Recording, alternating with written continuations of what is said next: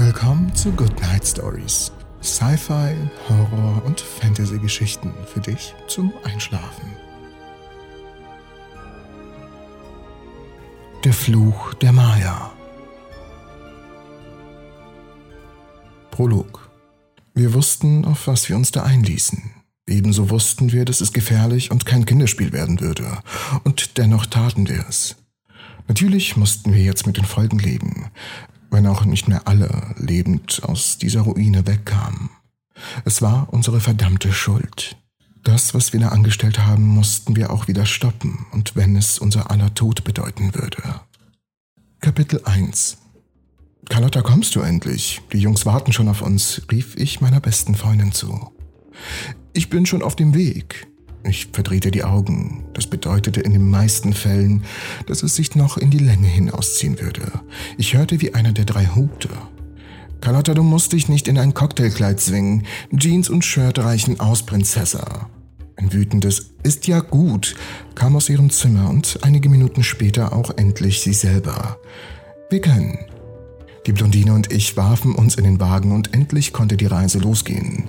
Wir waren alle schon sehr aufgeregt, weil wir zum ersten Mal unseren kleinen heimischen Ort verließen und uns gemeinsam auf eine Art Entdeckungstour begaben. Nach Kopan, um genauer zu sein. Der Ort war recht abgelegen und war von einem Geheimnis umhüllt. Dort lag eine uralte Maya-Ruine, die angeblich verflucht sein sollte. Natürlich glaubte keiner von uns daran und wir wollten diesem Aberglauben einfach nur auf die Spur gehen. Die Fahrt dauerte lange und wir fünf wechselten uns beim Fahren ab, wenn einer müde wurde.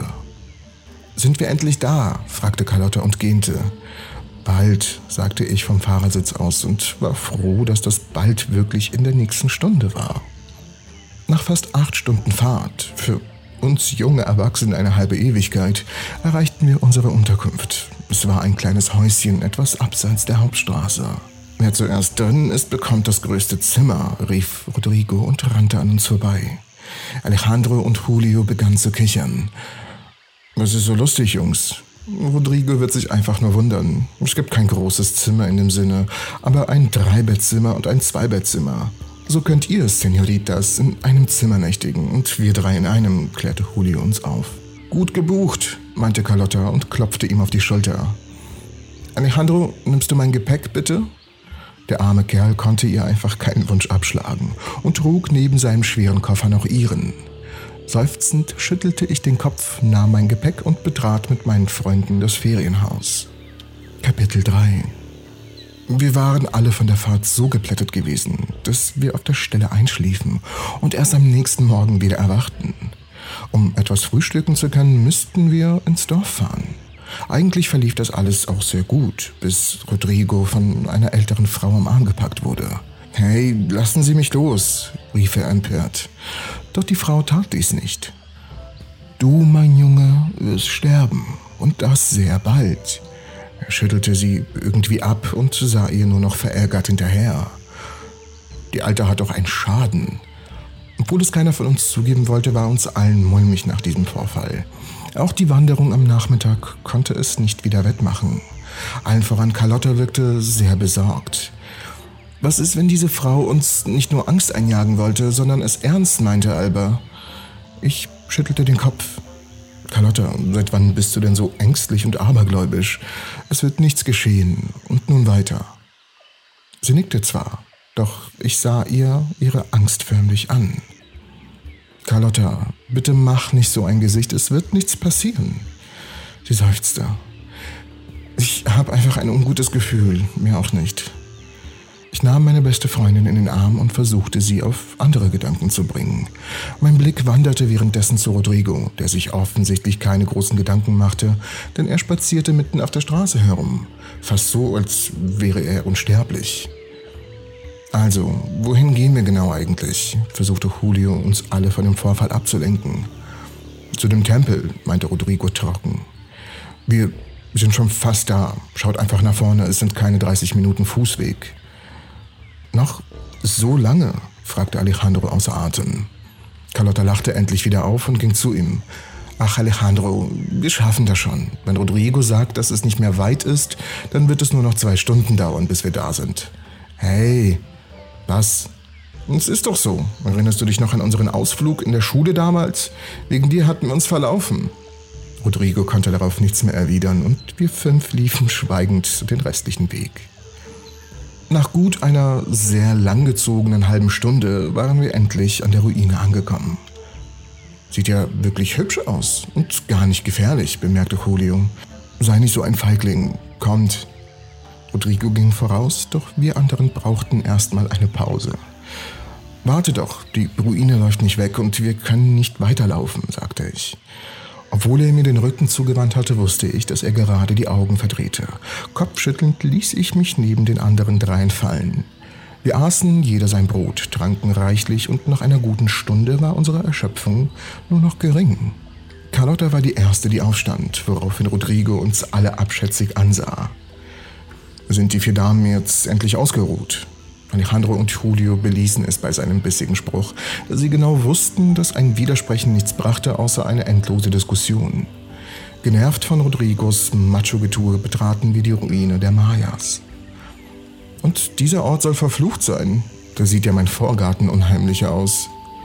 Okay, es reicht langsam, schrie Carlotta Rodrigo an. Es war deine Idee, hier hinzukommen, gut und schön. Und seit wir hier sind, machst du alles einfach nur nieder. Was verdammt nochmal ist dein Problem? Er zuckte mit den Schultern.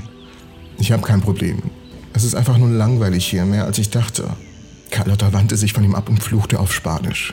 Ich musste mir das Lachen verkneifen, sonst wäre unser Indianer Jones Abklatsch noch beleidigter gewesen, als ohnehin schon. Heißt das, dass du wieder gehen willst? fragte ich ihn netterweise. Er schüttelte den Kopf. Nein, wir werden die Nacht hier verbringen. Vielleicht wird es ja doch interessant. Rodrigo, dann gute Nacht. Wir anderen verschwinden wieder, bevor die Sonne überhaupt untergeht. Er sah gen Himmel. Viel Erfolg dabei. Die Sonne geht nämlich schon unter. Verwirrt sahen wir uns fünf an. Was? Aber das kann doch gar nicht sein. Wir haben Sommer und nicht einmal 19 Uhr. Plötzlich spürten wir ein Rütteln unter uns, und ehe wir uns versahen, baute sich über uns die Ruine wieder zu dem Ursprungstempel auf. Wie ist das möglich? Julio schaute sich fasziniert um, doch Rodrigo lachte nur auf. Den Teil habe ich euch nicht erzählt. Die Legende besagt, dass sich der Tempel wieder von selbst errichtet, aber nur zweimal im Jahr. Bei der Sommersonnenwende und bei der Wintersonnenwende. Du Mistkerl, was machen wir jetzt? Carlotta war außer sich vor Wut. Jetzt, Senoras y Senoritas, wird es spannend. Kapitel 3 Spannend? Du hast doch auch nicht mehr alle Tassen beisammen. Wieso haben wir uns von dir überreden lassen, diese Tour zu machen? Ich wollte einen Wellnessurlaub in Santander. Aber nein, Honduras klang ja besser. Rege dich bitte nicht so auf. Wir müssen nur diese Nacht herumbekommen und dann fahren wir weiter, versuchte Alejandro Carlotta zu beruhigen. Okay, gut. Wir sind jetzt hier gefangen. Habe ich das richtig verstanden? Und das die ganze Nacht?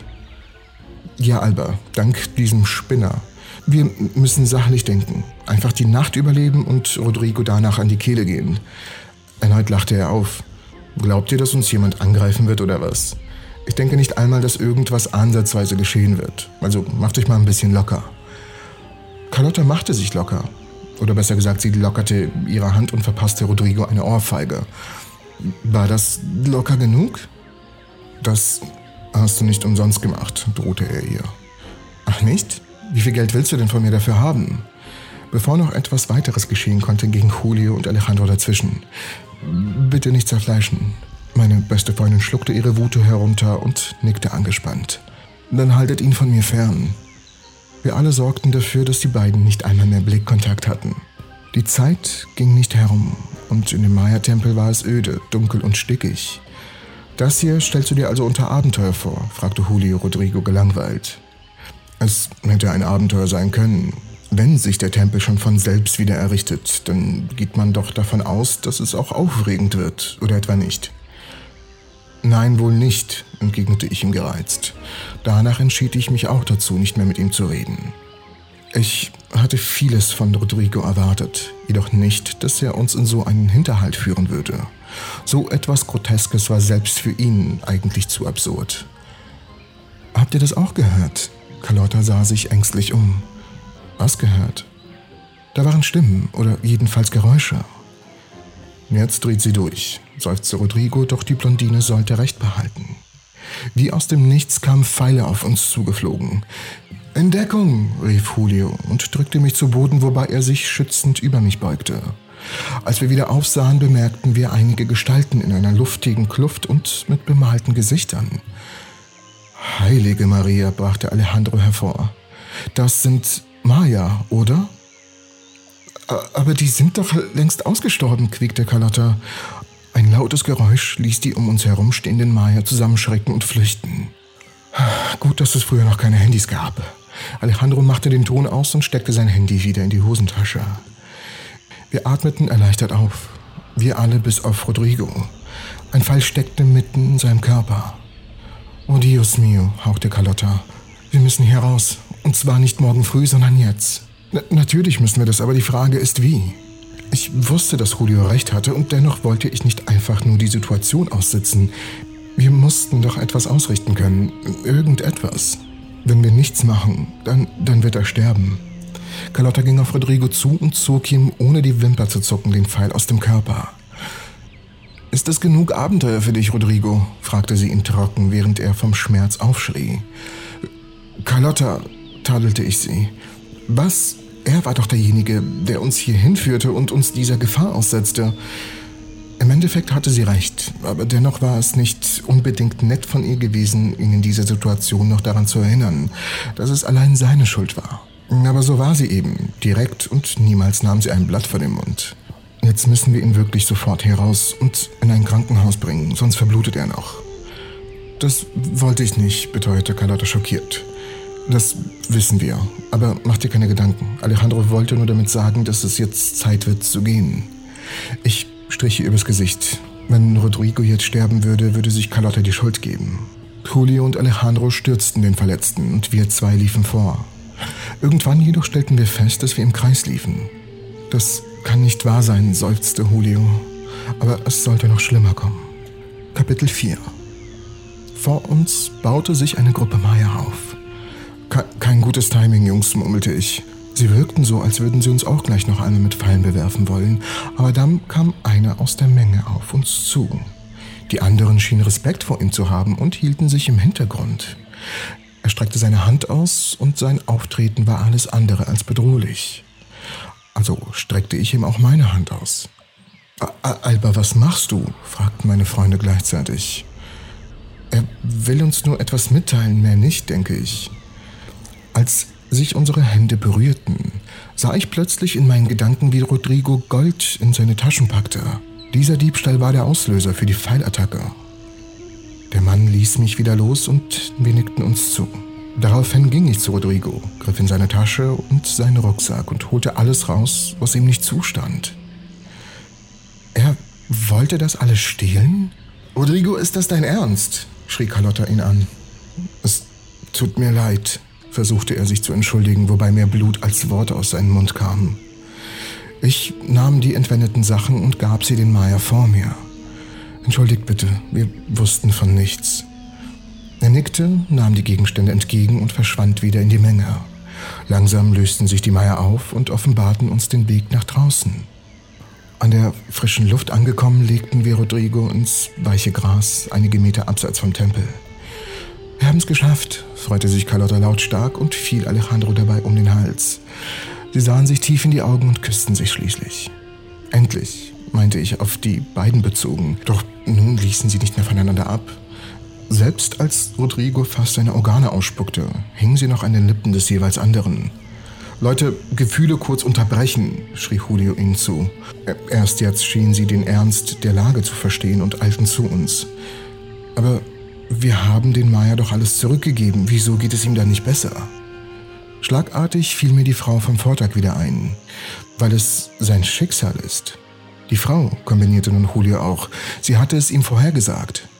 Ich nickte. Was machen wir jetzt? Mich sterben lassen, flüsterte Rodrigo. Ich habe es nicht anders verdient. Auch wenn er nicht alles richtig gemacht hatte, den Tod hatte er dennoch nicht verdient. Ich schüttelte den Kopf. Nein, wir lassen hier keinen zurück. Wir sind gemeinsam hergekommen und wir gehen auch gemeinsam wieder. Auch wenn ich versuchte, das Positive zu sehen sah ich in seinem Gesicht nur noch den Gevattertod. Epilog Es dauerte noch zwei lange und qualvolle Stunden für Rodrigo, bis er diese Welt endgültig verlassen hatte. Wir wollten mit dieser Reise etwas Neues machen, unsere Freundschaft zueinander vertiefen und Spaß haben, Abenteuer erleben. Dass wir nur noch zu viert wieder zurückreisen würden, hätten wir nie gedacht. Als wir den Leichnam unseres Freundes zurücktrugen, fiel ihm etwas aus seiner Tasche. Ich bückte mich, um es aufzuheben, und er starrte. Aber was ist passiert? Fragte Julio mich. Er wusste, dass er sterben würde. Ihm ist das hier aus der Tasche gefallen. Ich hielt einen Goldring mit einem grünen Smaragd in die Luft. Das darf nicht wahr sein. Scheint aber so. Auch wenn ich Folgendes bereuen würde. Ich atmete tief durch. Wir müssen den Ring zurückbringen. Aber sonst geht es dir gut, oder? Rodrigo ist deswegen gestorben. Du willst doch nicht freiwillig dahin zurück? Carlotta hatte zwar recht, aber uns blieb nichts anderes übrig. Aber wir müssen es tun, ob, ob wir wollen oder nicht. Mein Blick wanderte in die Richtung, aus der wir kamen, und ich sah den Maya-Tempel noch immer stehen, obwohl er schon längst hätte wieder verschwinden müssen. Da mal auf, war das Letzte, was Julio sagte, bevor wir in unser Verderben liefen.